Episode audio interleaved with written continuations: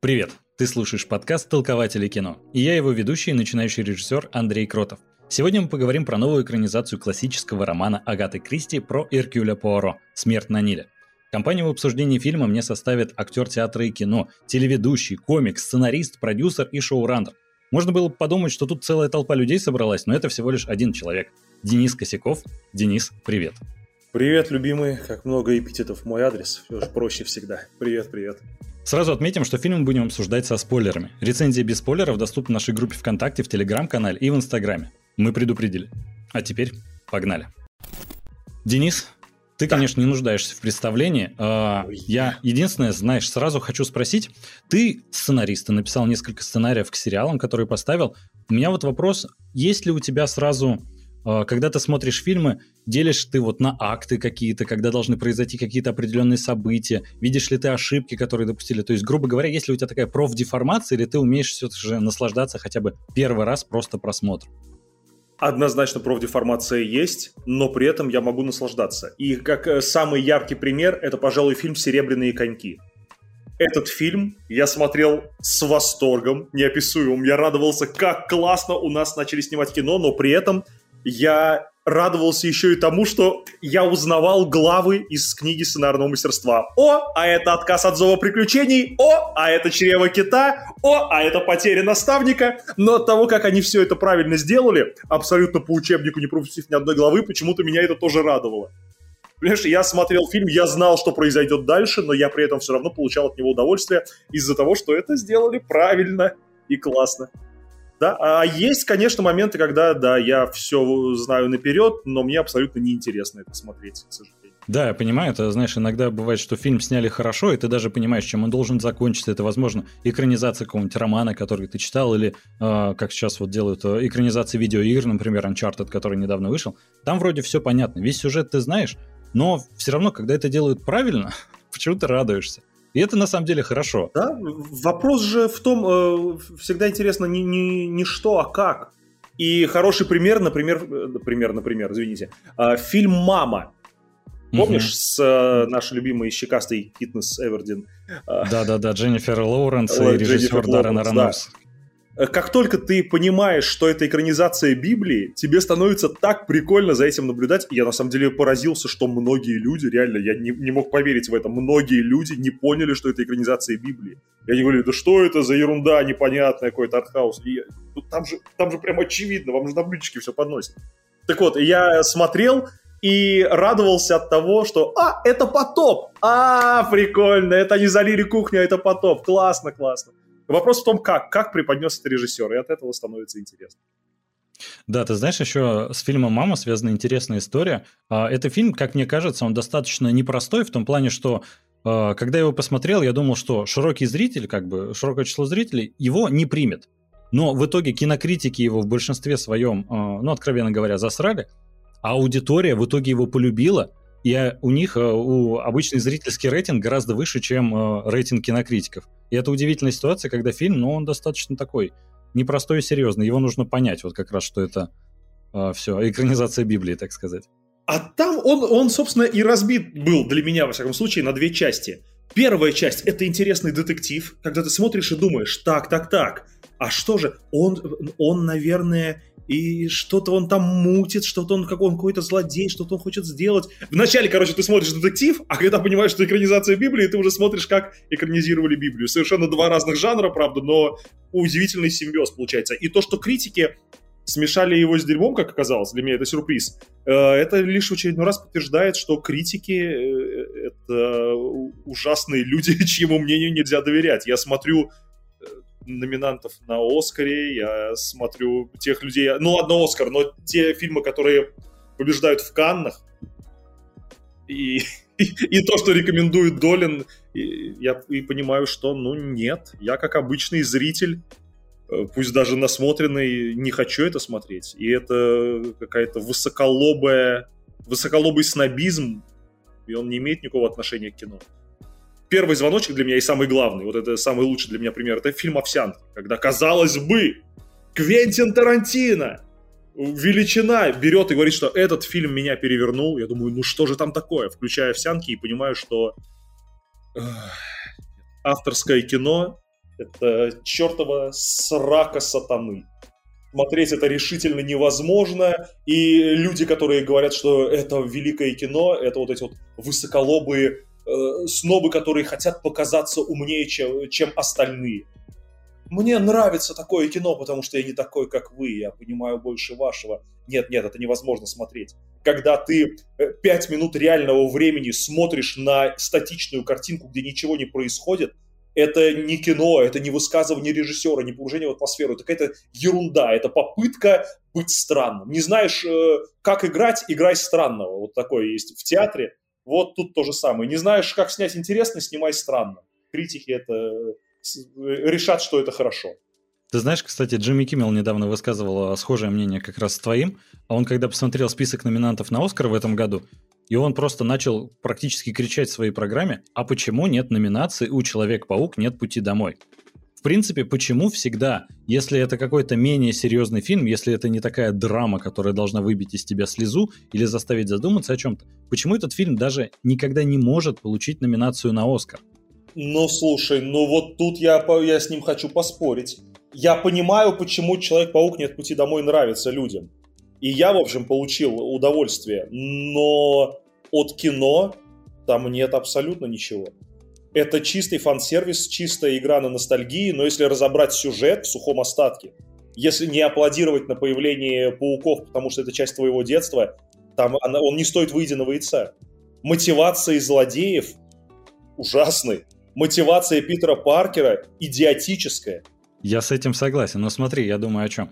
А, премия, э, номинация, точнее, лучший фильм, она же в основном сделана для того, чтобы это награда продюсерам, которые смогли продвинуть фильм э, на различных э, стримингах, например, кинофестивалях и так далее.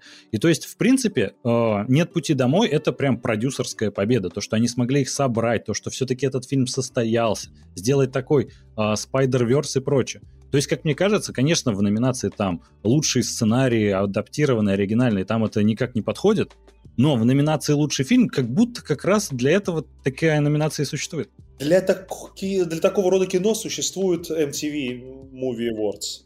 А оно, это, кстати, существует э, до сих пор? Понятия не имею, но вот это такое кино, которое дарит веселье. И даже если там э, очень мало от кинематографа, и даже если там слабая сценарная и режиссерская работа, но раз оно понравилось людям, то надо ему дать премию.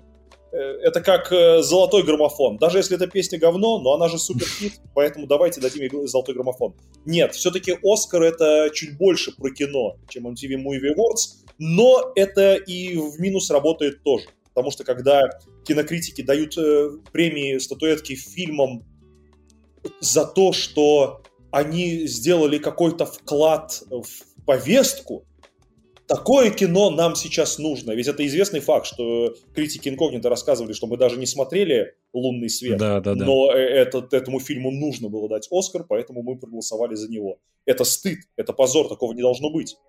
И, с одной стороны, такие фильмы, как «Человек пути нет», «Человек-паук нет пути домой» не должны получать статуэтку, потому что там уже все это проговорили. Но, с другой стороны, и такие фильмы, как «Лунный свет» или вот этот, как он там, где не Мелисса Маккарти, а...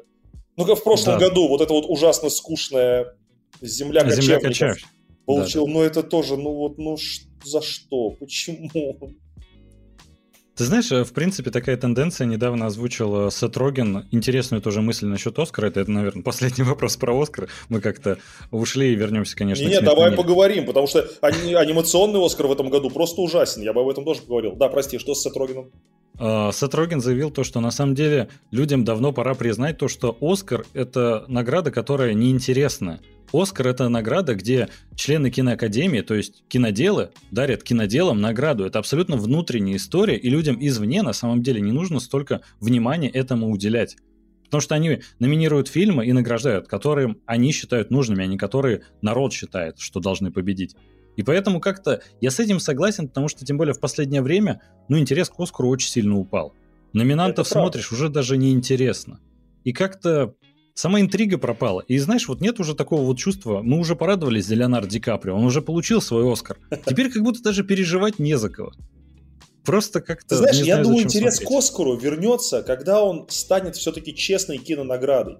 когда будут давать не за количество ЛГБТ и чернокожих в кадре, а действительно, что когда это будет лучший фильм, чтобы люди смотрели и не возмущались то, что ну опять этой нудной ерунде дали премию, а когда да, да, да, это действительно классное кино, но при этом нельзя уходить в охлократию, э, когда власть толпы и давайте форсажем э, дадим кино, не, э, дадим премию.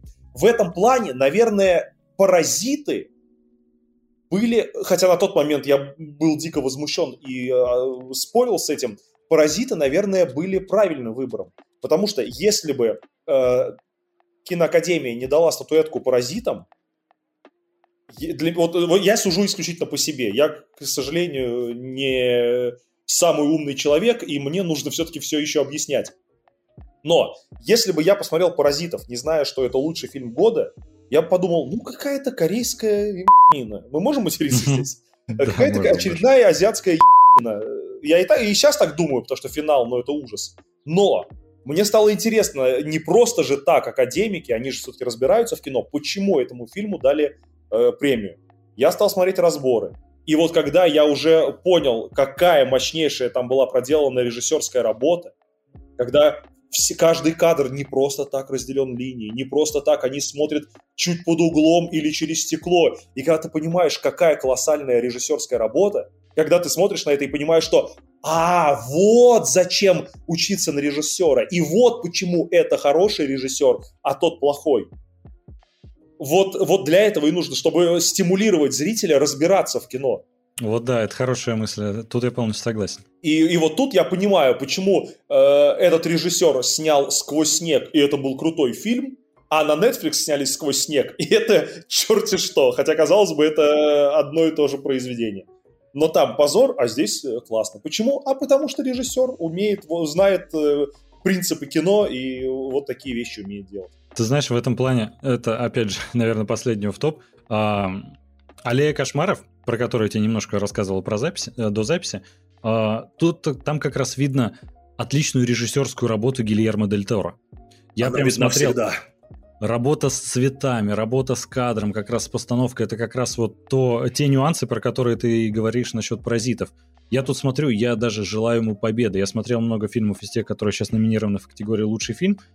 Э, считаю то, что Аллея кошмаров достойно может победить. Но опять же, там нет какой-то определенной повестки, поэтому, возможно, этот фильм проигнорирует абсолютно киноакадемию. Вот этого бы не хотелось. Потому что режиссура там потрясающая. Лучше форма воды? Ты знаешь, очень на уровне, возможно, даже в некоторых местах получше. Очень в этом стиле сделан. Но в форме у него все фильмы в этом стиле. это, это прекрасно, за это мы его и любим. Но в форме воды, конечно, была повестка. Но э, Гильермо Дель Торо режиссер такого уровня, который может и повестку э, внедрить достойно. Когда ты смотришь, у тебя это не вызывает отвращения. Это прекрасно. Но так умеют немногие. А напоследок в этом блоке мы наконец-то перейдем к э, «Смерть на Ниле». Денис хотел тебе рассказать одну историю, э, как так. мы с тобой, э, условно говоря, познакомились. Ну-ка, ну-ка. На дворе был далекий 2009 год. Ты не так давно на тот момент выиграл «Смех без правил». И у тебя одного из немногих, у кого была открыта личка ВКонтакте. То есть можно было писать кому угодно. Сейчас-то уже многие ограничивают. А я решил тебе написать, и мы с тобой переписывались несколько недель. Так. А, я, конечно, недавно как раз, когда вот приглашал тебя в гости в подкаст, а, зашел ВКонтакте, нашел эту переписку, э, конечно, словил такой испанский стыд, заархивировал, сразу все удалил, поэтому, надеюсь, и у тебя ее тоже нет, на всякий случай У меня не нет проверяй. контакта уже давным-давно, я не представляю, как им пользоваться. Будем им пользоваться, когда нам заблокируют э, YouTube и Instagram. Вернемся в контакт. Не хотелось бы, но кажется, что это будет достаточно скоро. И ты знаешь, там был классный достаточно момент, когда я спрашивал у тебя, а, какие у тебя есть а, творческие планы на ближайшие несколько лет. Ты как раз говорил, что хочешь себя проявить как а, сценарист, попробовать в кино. На тот момент я уже, если это был 2009 год, то мы уже снимали «Зайцев плюс один» во все. Или уже даже сняли. Сняли, мы его уже сняли на тот момент. Блин, может это не 2009 было чуть пораньше, или 2008 или 2007? Насколько я помню, 2008 это тот год, когда в Москве был жуткий смог когда все было в дыму. Если это был тот год, то именно в этот год мы снимали первый сезон «Зайцев плюс один». Я это хорошо помню, это было непросто. Да, значит, в 2009 уже был «Зайцев плюс один».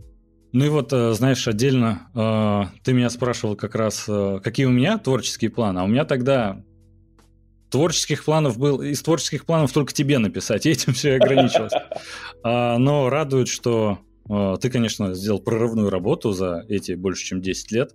Я, конечно, гораздо меньше, но радует, что все-таки, ты знаешь, есть движение и приятно видеть прогресс. И я спасибо, знаю, что тогда я отвечал. Я работу сделал за эти 10 лет, но спасибо. Хорошо, спасибо большое. Я всегда рад. Да, рад. Так вот, наконец-то «Смерть на Ниле». Новая работа Кеннета Брана, экранизация романа Агаты Кристи, одноименная «Смерть на Ниле». Это второй фильм, первый выходил э, «Убийство в Восточном экспрессе». И давай сначала немножко поговорим про первый фильм, чтобы потом как раз плавненько перейти к, к сиквелу. Ты смотрел ведь «Убийство в Восточном экспрессе»? Я не пропускаю камерные детективы, я их обожаю. И первый фильм мне скорее не понравился, чем понравился. То есть он, безусловно, мне понравился, потому что это детектив с хорошим актерским составом и, э, стыдно признаться, неожиданным сюжетным поворотом в конце, потому что я не читал, и меня это удивило. Но меня не покидало ощущение, когда я усмотрел, что что-то не так. Этот актер не должен играть Эркюля Пуаро. Это, во-первых, какая-то пародия с этими усами и акцентом. Во-вторых, э, ни, никто бы в здравом уме не взял его на главную роль. То есть видно, что он не вытягивает. И когда я посмотрел, кто, кто режиссер, все стало на свои места, потому что он и был режиссером. Это вообще большая беда, когда режиссер сам себя снимает, он уделяет себе слишком много времени, э, часто того не заслуживая. В этом плане небольшой оф-топ. На Netflix недавно вышел фильм «Армия воров», и это чертов стыд, очередной позор на Netflix, там у них такого много. Это спин э, снайдеровской «Армия, армии мертвецов», мертвецов да. да. И вот там тоже я смотрел, и что-то меня смущало. Этот актер не может играть главную роль, думал я. И вот эта героиня, которая там играла одну из его девушек, что ли, не помню, тоже она вообще не может сниматься в кино. Смотрю, этот парень режиссер этого фильма, а эта актриса его девушка. Все встает на места. И, и конечно, «Армия воров» — это худший пример того, что может человек э, в этом плане сделать. Ему доверяют бюджет. Он снимал только себя, все остальные герои разговаривали только о нем, и апофеоз, конечно, был, когда он с другой героиней, э, у них были монологи. Сначала он долго рассказывал какую-то свою историю, его боль. Долго-долго мы смотрели на его крупный план, девочка сидела, кивала. Он рассказал свою историю, мы перекинулись на нее. Она стала рассказывать в ответ свою историю, и, сказав одно предложение, ее звук ушел, и ее историю он рассказал своим голосом за кадром. Ты представляешь, насколько нужно быть бездарным, эгоистичным чудовищем, чтобы так сделать? Ну и фильм, конечно же, кусок говна. У смерти в Восточном экспрессе были похожие проблемы, он был слишком зациклен на себе, и ре- решения сцен были не очень хорошие. Какую же колоссальную работу Кеннет Брана проделал до второй части, ну, назов, ну, будем называть ее второй частью он убрал, он уменьшил усы, уменьшил акцент, э, он э, уделил себе чуть меньше экранного времени, от чего только выиграл. Его стало меньше, но на него уже хочется смотреть. Решения сцен стали гораздо интереснее. И режиссерские, и операторские. Э, это колоссальный рывок его как актера и как режиссера, и я прям очень порадовался гораздо лучше, чем первая часть, при том, что я, как и ты, выкупил и, главного злодея, и сюжетный поворот сразу же. Да, ты знаешь, а я когда посмотрел тоже «Убийство в Восточном экспрессе», у меня больше были негативные эмоции, хотя я поклонник Иркюля Пуаро, детективы такие камерные, это прям сразу успех, можно смотреть, вообще не задумываясь. И актерский состав ведь потрясающий. Там актеров можно перечислять вот прям до конца выпуска подкаста, и они еще не закончатся, их там просто очень много. Но Кеннет Брана, усы, вот такой пафос у него практически в каждой сцене он себе делал. Видно было, что он не столько любит Иркюля Пуаро, сколько себя в роли Иркюля да, Пуаро. Безусловно. Это выглядело пародией, просто пародией. Да. Скетчем в СНЛ. И, конечно, знаешь, у меня тоже была такая ситуация, я, к сожалению, к своему студу тоже не читал э, «Убийство в Восточном экспрессе», и для меня этот финальный твист очень мне понравился, то, что убийцы все как-то причастны. Я такой, классно. Вот это хотя бы окупает весь фильм, мое, мое, просмо... мое внимание и просмотр, потому что в целом, ну, над режиссурой вопросы масса, потому что такой замечательный каст, но он снимает только себя, это, конечно... Себя и скучные восьмерки, говорящие головы. я Гейтс, что там, я Рекюль Пуаро. Еще это озвучка, я не знаю, как это звучало в оригинале, но в озвучке это было ужасно. Да. А, ты знаешь, вот когда анонсировали «Смерть на Ниле», у меня сразу был такой большой скепсис. Я думал то, что, скорее всего, я даже пропущу его в прокате. В итоге посмотрел трейлер, подумал, ну, надо дать шанс, опять же, камерная история. По большому счету, если в первой части у нас был а, поезд, то теперь у нас пароход. И в целом я подумал, ну, это, конечно, такой э, костыльный ход сэкономить бюджет, то есть там у Эркюля Пуаро очень много историй, но он выбрал именно эти две, которые с достаточно небольшим бюджетом можно снять. Но окей, история-то сама должна быть интересна. И, конечно, работу над ошибкой он, слава богу, проделал, но, как мне кажется, ну, есть все равно к чему придраться, скажем так. Но давай вот по порядку. Ну, давай тогда начнем, начнем с незначительных для детектива вещей. Это то, что фильм на общих планах превращался в мультик Pixar. Когда зеленка на заднем плане резала глаз. Все, что касается графики, тут, конечно, очень и очень не очень. Теперь давай по существу. Я очень надеюсь, что этот фильм соберет деньги и ему выдадут большие бюджеты, чтобы он все-таки не позорился с компьютерной графикой. Да, я надеюсь, то, что, опять же, проведут еще большую работу над ошибками, и третий фильм получится прям шедевром, потому что в целом каст есть, добро, зеленый свет дают. Ну, неудивительно, что дают зеленый свет, потому что у первого фильма, например, бюджет 55 миллионов долларов. Кажется, что это такой небольшой бюджет, но для камерной истории, при условии, что там очень много именитых звезд, то, конечно, он в основном на гонорары ушел. И ты знаешь, а, он окупился практически в 7 раз. То есть тут сразу было понятно, он собрал, по-моему, порядка 400 миллионов долларов. Ну, понятное дело, что сразу на сиквел снимай, все будет отлично. Но мы его ждали три года. Изначально он должен был выйти в 2019 году. Но там случилась не только пандемия, как можно подумать, потому что там еще и, к сожалению, произошел э, секс-скандал с Арми Хаммером. Да, я очень надеюсь, что этот фильм перезапустит его карьеру, потому что все эти скандалы, связанные с SJW, я всегда на стороне жертв. Ну, в смысле, жертв, э, которых отменяют, а не жертв вот этих мнимых. Что он там? Он осылал смс с тем, что грозился от кого-то что-то откусить? Да, его обвиняют в каннибализме, это просто... И, ну, а чем это звучит. хуже гомосексуализма? Почему гомосексуализм это ок, а я тебя укушу это не ок?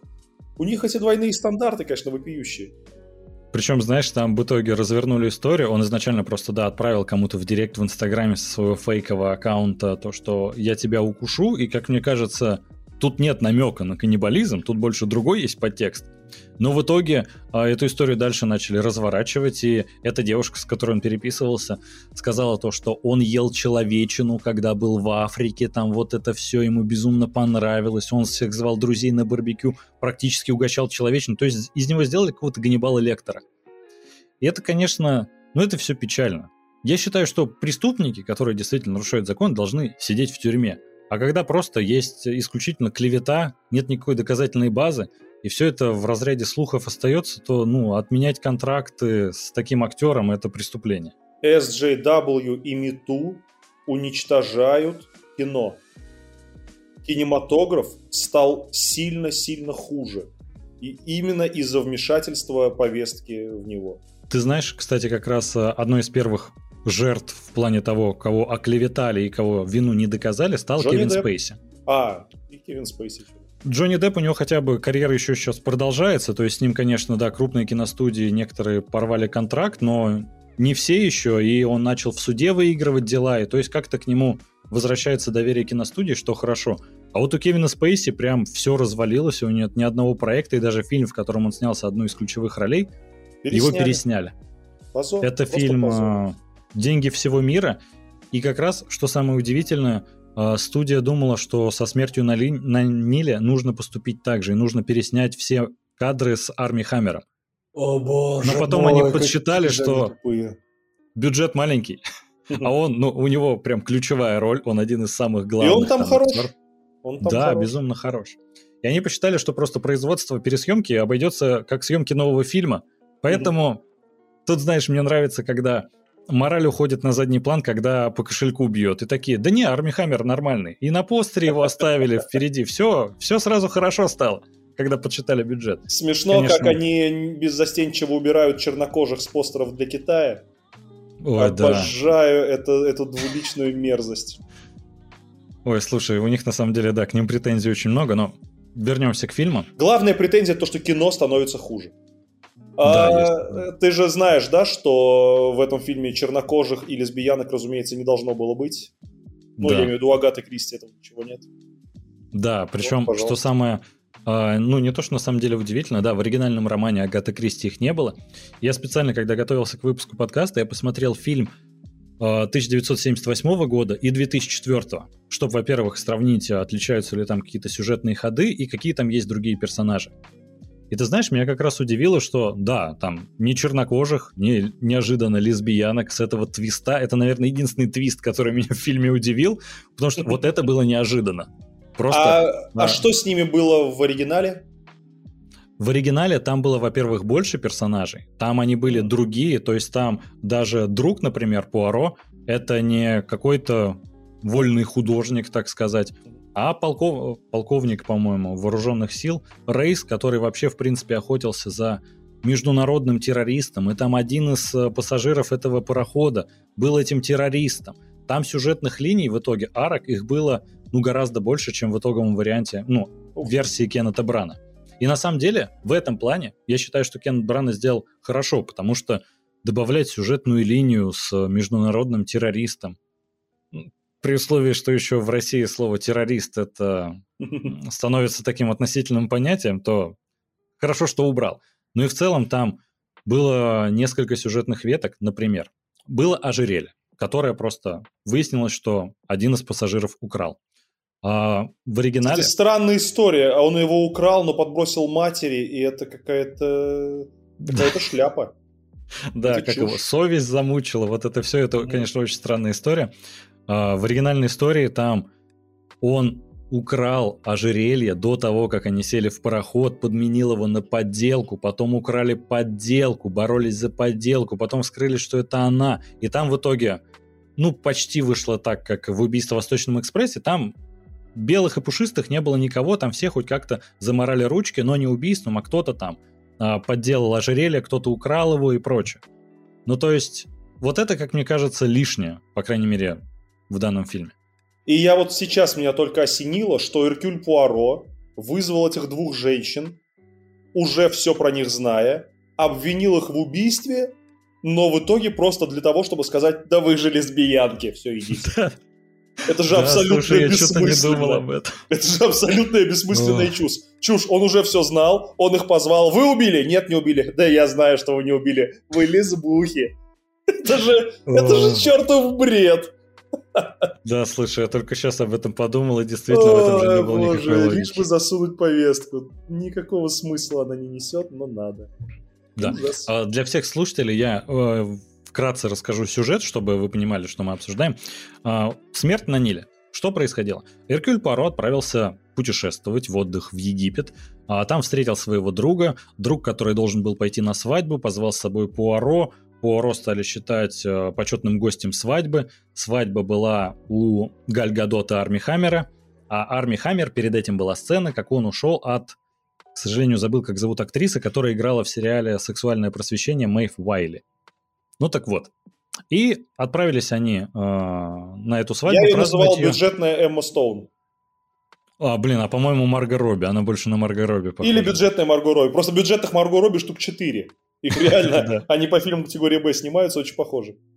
Ну, ты знаешь, эта актриса, Маккей у нее фамилия, вспомнил. Угу. Она мне как раз в этом фильме понравилась. Я удивлен, Там потому что... все в целом неплохие были, и она тоже, да.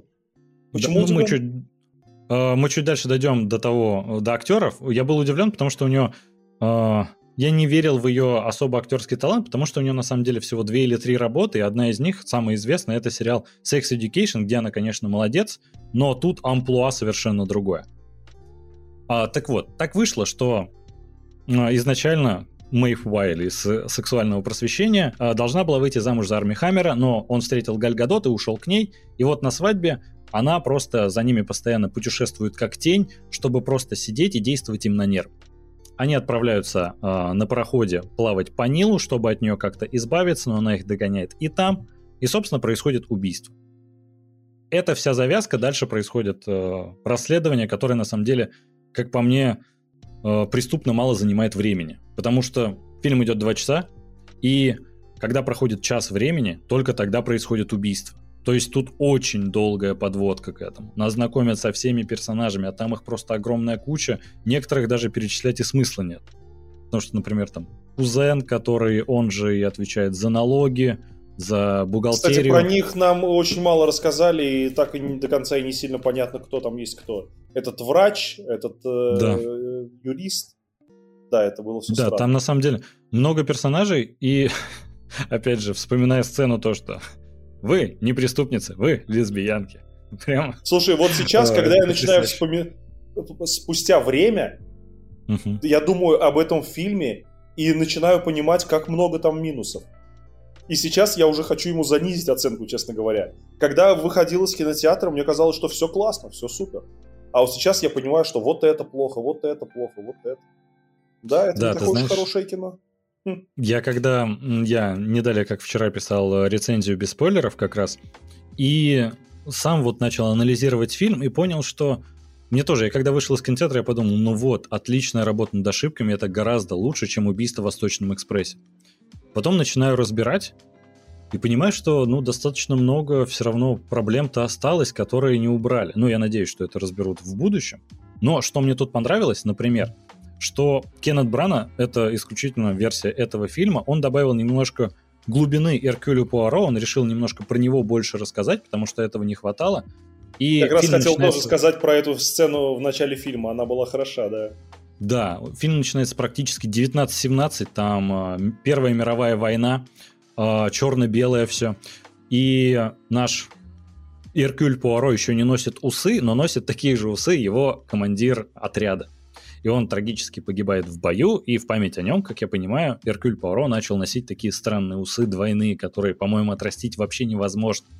Но... но в память о нем и чтобы скрыть шрамы, которых на самом да. деле не было, но когда он отклеил усы, в конце фильма появились дичайшие уродливые шрамы, которых не да, могло причем... быть не видно, но ладно.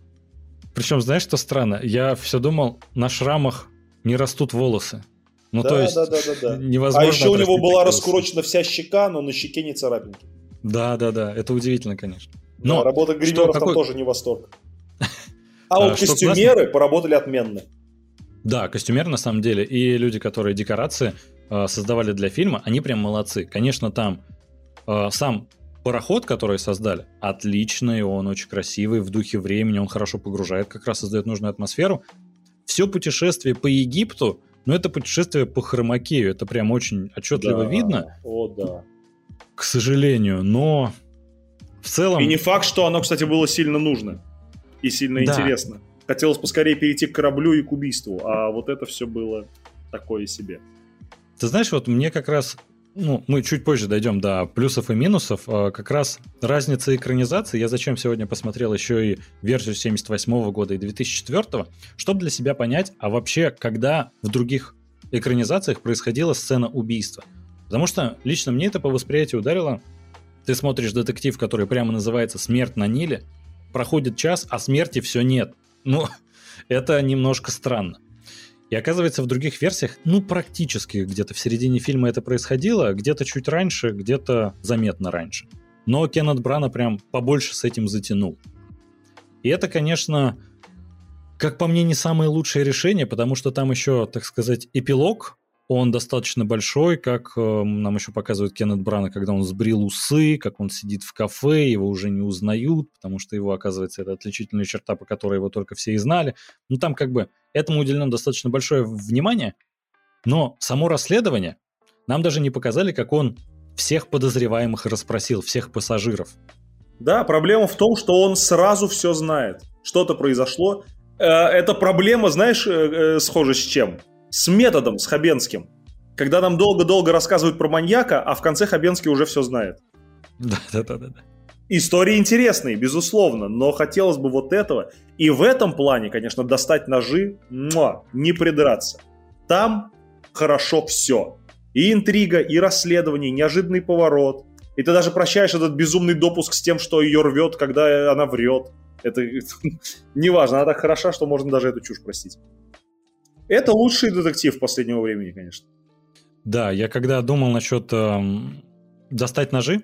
А, и когда писал на него рецензию, я изначально думал, что это такой классный симбиоз а, ко всем детективам существующим. И к Эркюлю Пуаро, и к Шерлоку Холмсу есть отсылки на одного, на второго, и на третьего, и на Коломбо даже есть небольшие отсылки.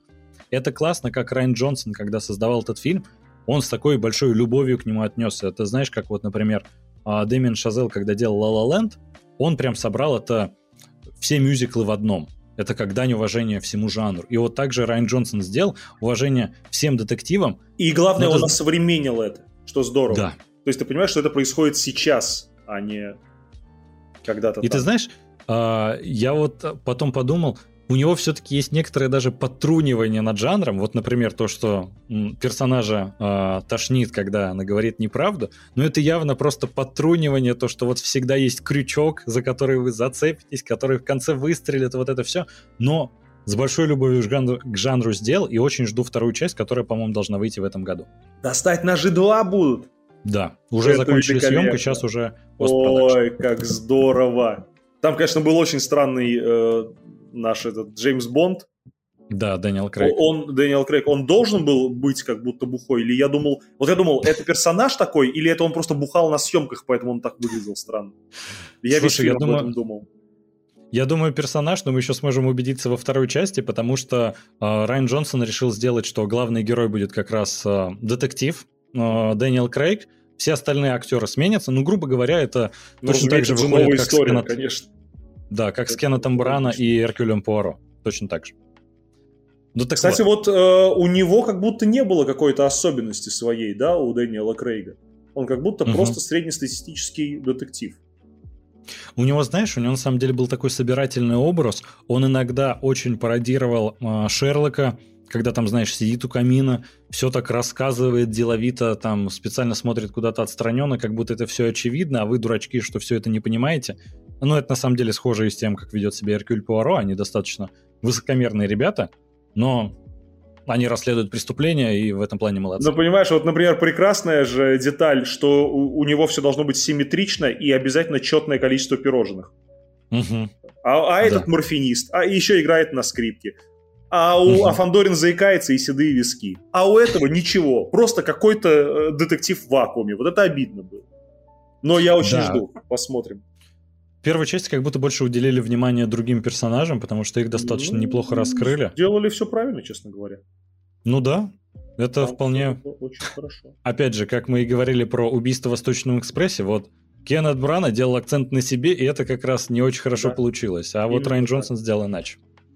Мы, я же сейчас э, дописал и сейчас активно переписываю сериал. Мы вот весной его собираемся снимать. Э, ситком. И одна из серий мы решили сделать как раз пародию на детектив. И mm-hmm. мы написали, я всегда, я мечтал написать мюзикл, детектив. Мюзикл напишу во втором сезоне обязательно, но сейчас мы сделали это, написали. Ты не представляешь, как мы кайфанули, когда у нас все получилось. Я до сих пор читаю и радуюсь от того, что вот да, да, да. Там э, шестилетняя девочка расследует, кто уничтожил, кто убил Мишку. Мишка это торт, который сделал папа на день рождения мамы. И вот там все как полагается. Она подозревает всех, у всех есть свой грязный секрет, все в итоге макнули в него палец, но никто не убивал, а в конце окажется, что это мама его сама и убила, потому что она терпеть не может этот торт, и это в конце... Ну, короче, муа, идеальная пародия, мне прям очень нравится. Э, э, рекомендую написать детектив, это очень классно, поработать с жанром. Угу. Да, надо будет подумать над этим. А, возвращаясь к «Смерть на Ниле», знаешь, я бы немного хотел уделить внимание ключевым моментам, которые там есть. Например, как вбрасывают нам подсказки – чтобы мы вместе с Эркюлем Пуаро догадались об убийстве. Это делают крайне топорно. Крайне топорно. Потому что, зная жанр, как только ты получаешь какую-то информацию, которая не несет в себе э, ничего относящегося к сюжету или шутки, вот это важный прием. Ты сразу понимаешь, для чего это нужно. Э, в этом плане в «Достать ножи», насколько я помню, какая-то важная сюжетная информация была завернута в шутку. И когда ты слышишь шутку, ты думаешь, а, ну это они сказали ради шутки. И не думаешь, что, а для чего мне эту информацию вкинули. И тогда в конце ты понимаешь, а, вот оно что. Э, в этом плане хорошо работает ружье в фильме Shaun of the Dead. Зомби по имени Шон. Ты, оно тоже в конце выстреливает, а до этого они его использовали как шутку. Э, короче, нельзя просто так вкидывать информацию. Ой, у меня пропала краска. Ну ладно, просто я сказала это просто так. Все слышали, это не, не крючок Нет, так нельзя. Это, разумеется, должно быть завернуто интереснее. Или это в сюжете, мы понимаем, для чего это. Да.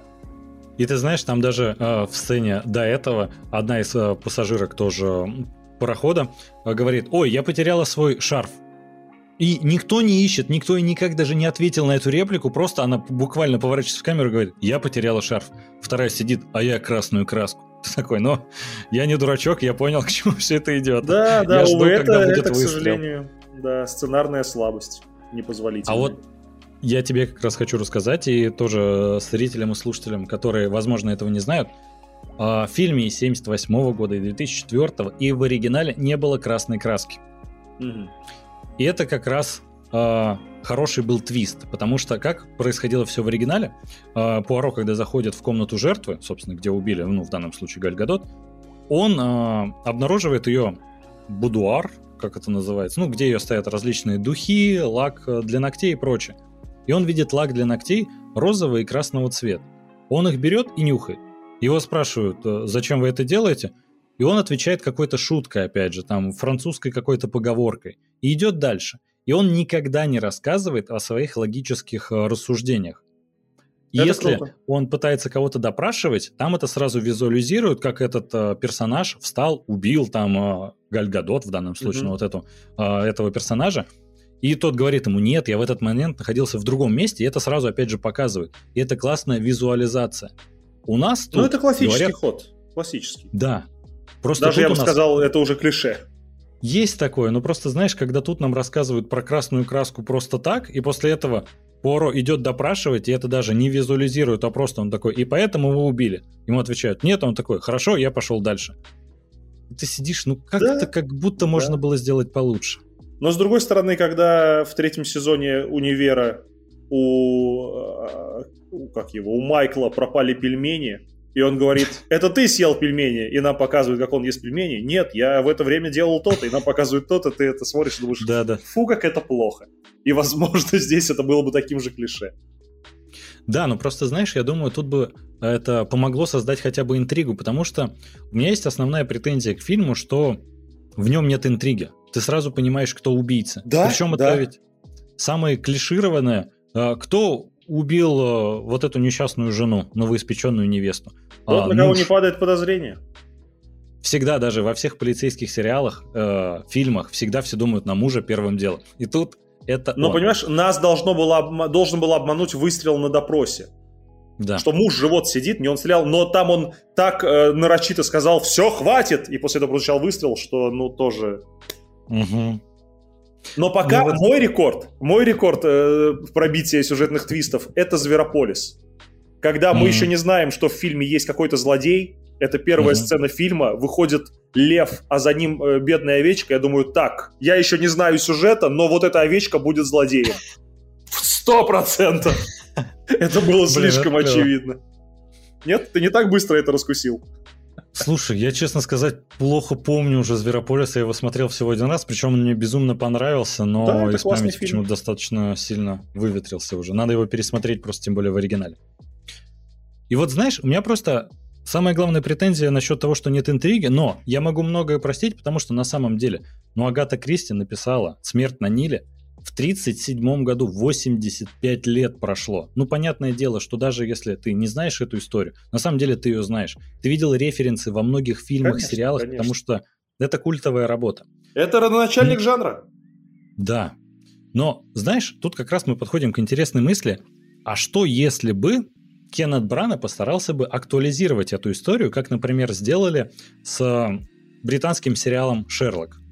Когда они взяли канон, и решили его адаптировать под современность, когда умирающая жертва не пишет «рейч» по-французски, что значит ненависть, а пишет «Рэйчел», не дописывает имя человека, который ее убил.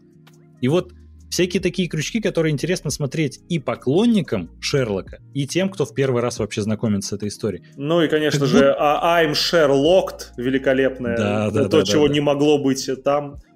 Это уже другой уровень сценарной работы. Это колоссальный уровень сценарной работы. А как мы видим по очень примитивным ходам, э, Кеннет Брана и человек, который писал это, они не хотели так сильно заморачиваться, как надо было бы. Разумеется, изменить классику было бы круче. изменить, mm-hmm. актуализировать. Пока все, что они сделали, это вкорячили туда совершенно криво лесбиянок и чернокожих. Ты знаешь, просто я как раз об этом и думал, что как будто даже следующая экранизация, возможно, будет обречена на такие же проблемы. Также будет, не будет интриги, потому что ну, нужно что-то менять. Нельзя просто снимать классическую историю, не внося каких-то изменений. А если вносить какие-то изменения исключительно, чтобы добавить второстепенных персонажей нетрадиционной сексуальной ориентации, то как бы такие изменения и даром не нужны. Но мы видим, э, какой качественный рывок был с первой до второй части, и вдруг хочется верить, что такой же будет э, от второй к третьей, но, честно говоря, вряд ли. Вряд ли. Да, к сожалению, тоже слабо в это верится, но ты знаешь, я предлагаю, в принципе, мы весь сюжет, так сказать, обсудили. Можно передвинуться к частностям, например, к актер.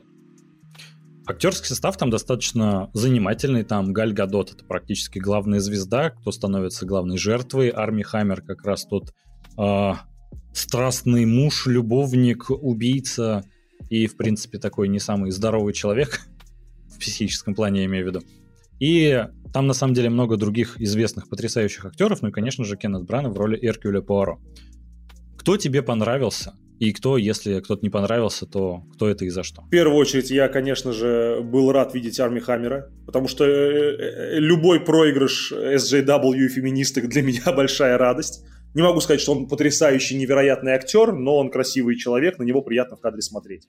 Э, те же, тоже мнение у меня по поводу Гальгадот. Ее, я считаю, актрисой очень слабой но я очень хочу, чтобы она больше снималась, потому что очень не хватает красивых женщин в кадре. Актриса, она, конечно, никуда не годится. В каждом фильме она, все, что она делает, это хмурит бровки. Обрати внимание, во всех трейлерах «Чудо-женщина» ли, какое-нибудь красное уведомление, чудовищное просто позорище. Ладно, неважно.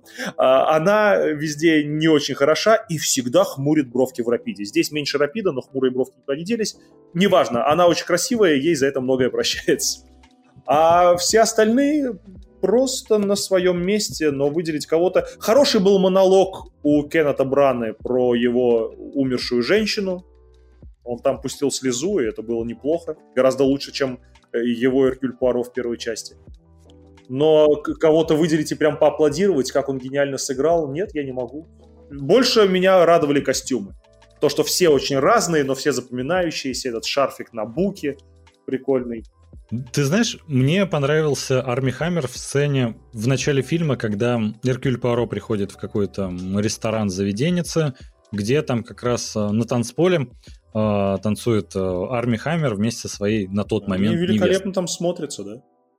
Это, конечно, какая-то практически постель, постельная сцена прямо на танцполе началась, потому что я смотрю, это к танцам уже не имеет никакого отношения, но классно показана страсть. И, конечно, вот такую животную страсть мне очень нравится после всех секс-скандалов, которые были вокруг Арми Хаммера. Смотреть на этот танец, я такой, он тут даже не играет, для него это естественно.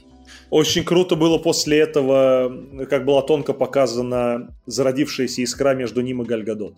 Да, да. Просто взгляд Причем, знаешь, начала танца этого было достаточно.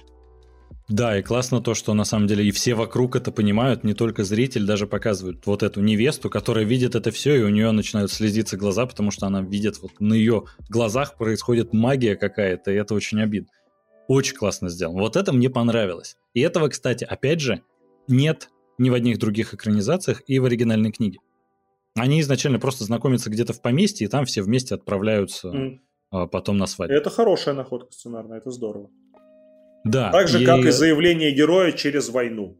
Как он спас угу. целый взвод. Это было круто. Намного лучше, чем совершенно бездарная э, заявка героя в первой части в «Убийстве в Восточном экспрессе», где он шел мимо какой-то стены, вставил трость, и в него так ловко врезался человек. Да, Это да, все да, выглядело да. каким-то детским садом и, опять же, самолюбованием. Здесь куда интереснее. Да.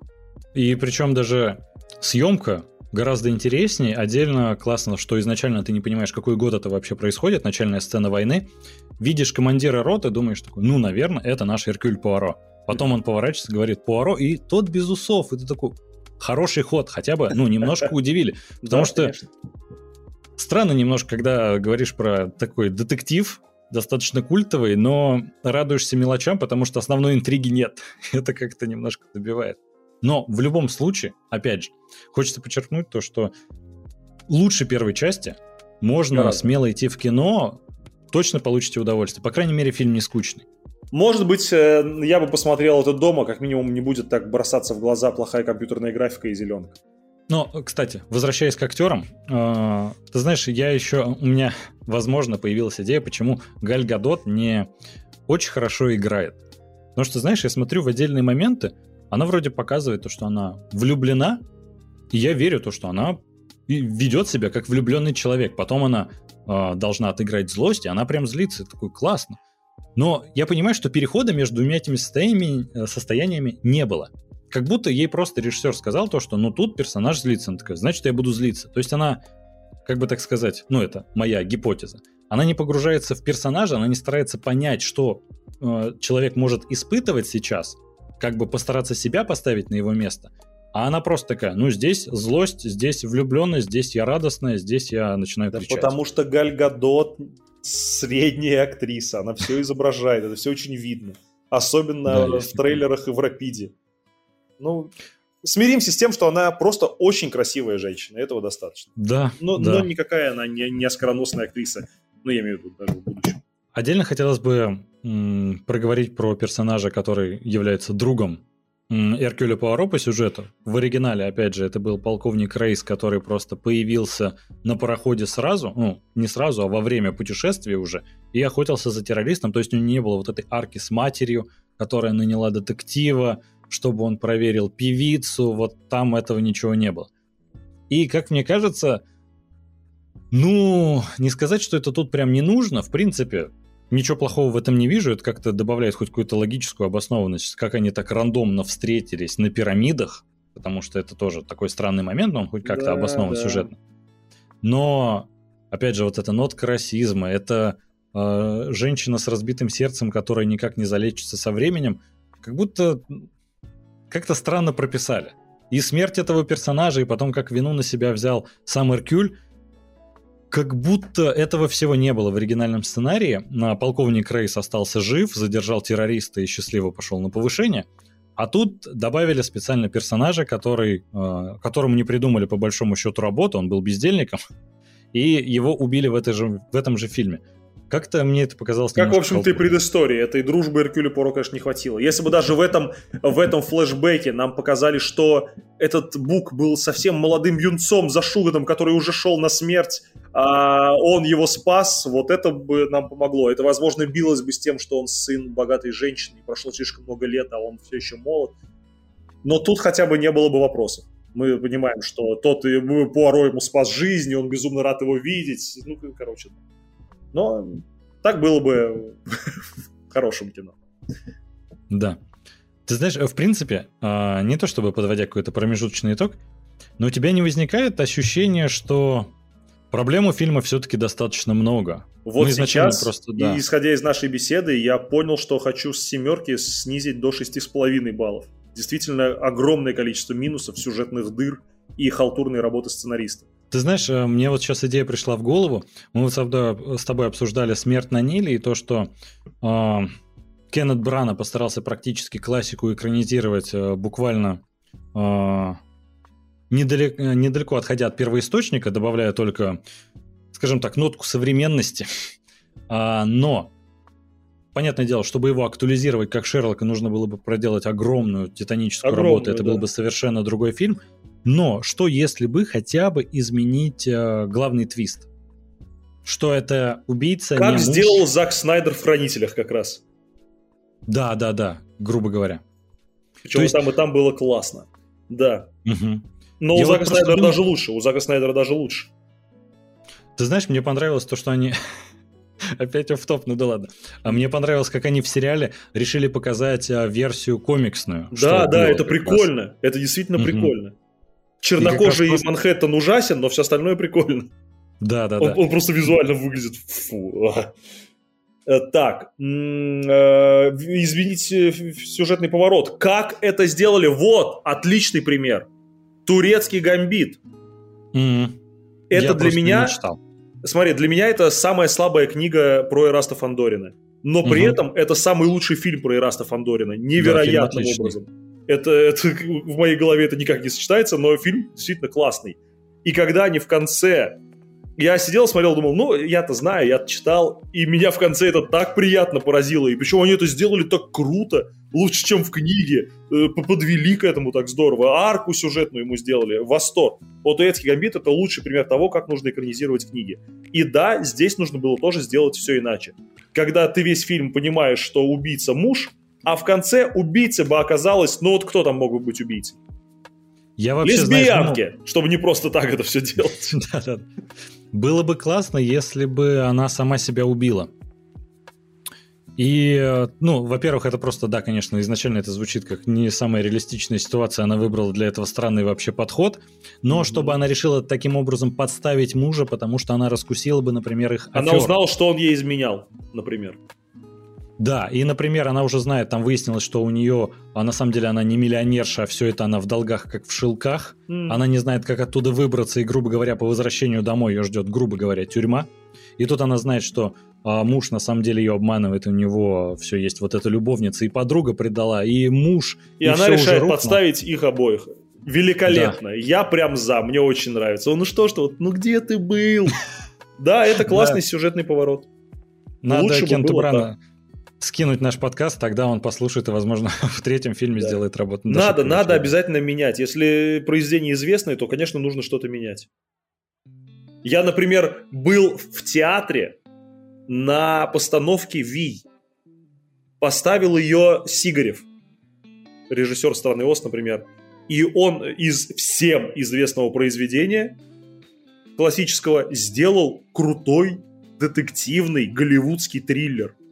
Я клянусь тебе, это здорово. Чуть-чуть, э, основная канва осталась, но чуть-чуть изменилась, и это так интересно было, совершенно по-новому. Нужно, э, вот для этого и нужна режиссура, нужно а, переосмысливать все это. Да, я вот просто, знаешь, об этом думал. А, опять же, сейчас выходит а, большая серия экранизаций видеоигр. А, например, адаптируют сериал Last of Us под... Ой, сериал Last of Us. Игру Last of Us под сериальный mm-hmm. формат. И не хочется видеть полное повторение истории, которую да, ты уже видел. Да, да, да. А знаешь, а тут... какой формат... А, да, прости, прости, да-да-да.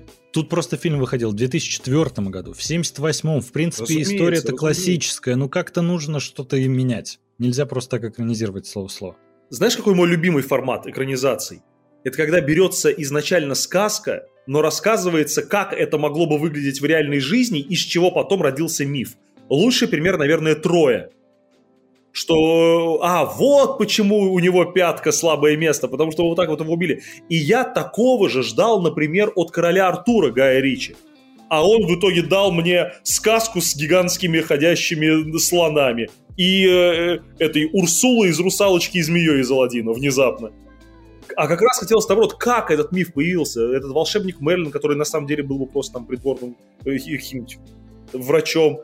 И вот этого хотелось. И этого же хотелось от Ноя. А там в конце элементали из камней встали. Ну, елки-палки. Да нет, наоборот, расскажите мне историю, например, того же Иисуса, как она могла произойти на самом деле, а из этого целый культ бы вырос. Вот это интересно. Но нет, нет, проще, конечно, сделать лобово. Вот трое классная работа. Да, трое отличная. Мне как раз понравилось, когда сцена, конечно, в конце фильма, когда умирает Ахиллес, это прям... Ну, она великолепно сделана, срежиссирована, поставлена, я прям в восторге был. И вот просто, знаешь, когда смотришь экранизацию классического детектива, вроде, ну, знаешь, в последнее время не так много выходит клевых детективов на экран. Опять же, вот мы с тобой говорили то, что достать ножи и за последние годы, ну, это, наверное, лучший детектив, а так выходит много посредственного просто. Детективы а тут, перешли это... в сериальный формат на платформу. Да. Каштановый человечек какой-нибудь, однажды ночью. Это все хорошие детективы, но их проще и лучше рассказать в сериальном формате, видимо. Да, ну просто знаешь, когда такая э, комнатная история, грубо говоря, такая очень в ограниченном пространстве. А это лучшее вообще. Ограниченное пространство – это мои любимые истории. «Кислород» смотрел из последних на Netflix?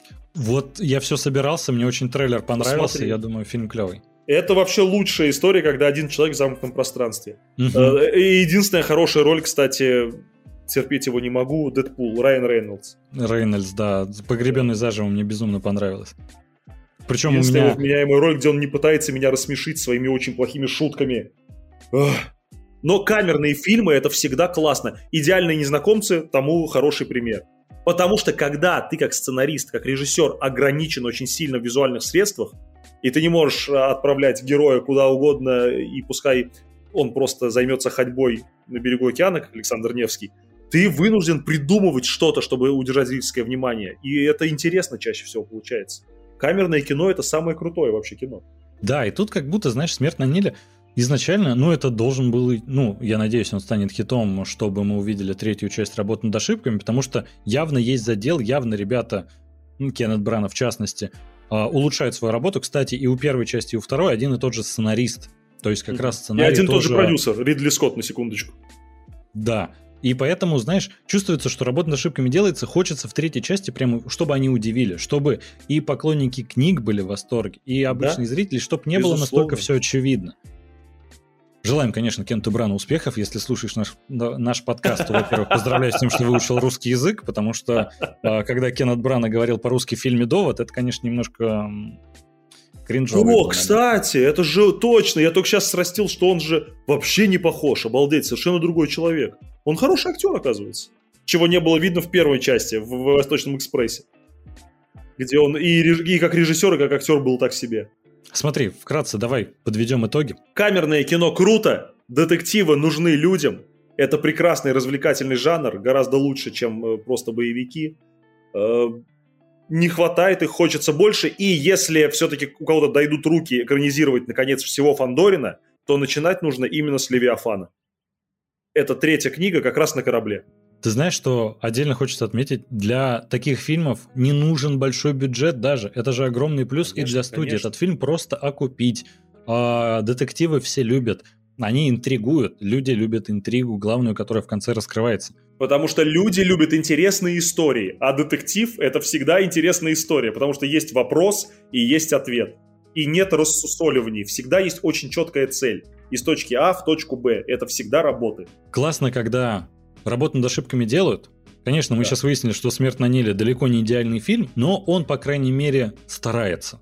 За это уже его можно хвалить, потому что, ну, прогресс на лицо. Первый, как по мне, ну, прям действительно, если бы не финальный главный твист насчет убийцы, я бы вообще сказал, что это один из худших фильмов про Пуаро, который я когда-либо видел. Наверное, он до сих пор таким является, но просто финальный твист меня очень Я их видел крайне мало, и он однозначно худший. Я их видел два. Э, сериал есть потрясающий, в котором Я играет знаю, конечно, конечно. Разумеется, это вот сериал, да. который шел в моем детстве, но почему-то он прошел мимо меня. Я в этот момент, видимо, смотрел «Скользящих», которые путешествия в параллельные миры. Ой, слайдеры, это потрясающий сериал. Что помимо этого? Кеннету Брана желаем успехов. Все, кто любит детективы, обязательно идите в кино, нужно поддержать, чтобы дальше мы увидели опять работу над ошибками. Если в следующей части нам не покажут достойный уровень, и опять будет то же самое, и там в следующий раз у нас будет не поезд, не пароход, а самолет. Что там еще осталось? Видов транспорта не так много. Тогда уже можно будет ставить крест. Пока есть надежда, потому что ребята явно стараются и улучшают качество. Помимо этого, Конечно же, нужно подписаться на... Всем рекомендуем подписаться на наш YouTube-канал, где вы можете посмотреть видеоверсию, посмотреть на меня, на Дениса Косякова. Вы можете еще подписаться на Instagram, Telegram, ВКонтакте наш. Помимо этого, Денис ведет замечательно Instagram свой, ведет Twitter, насколько я знаю, и YouTube-канал, где размещает обзоры на КВН, да? Ну и на кино иногда, да. И на кино. Про кино тоже люблю поговорить. Подписывайтесь, все ссылочки есть в описании. А нас можно послушать на Apple подкастах, Google подкастах, Яндекс подкастах, э, ВКонтакте подкастах, Castbox, Spotify. Вообще мы есть на всех аудиоплатформах. С вами были толкователи. И, конечно же, Денис Косяков. Денис, огромное спасибо за участие. Было спасибо безумно и тебе. Приятно. Спасибо всем, кто слушал. Да, пока, любимые. Пока, всем пока. пока.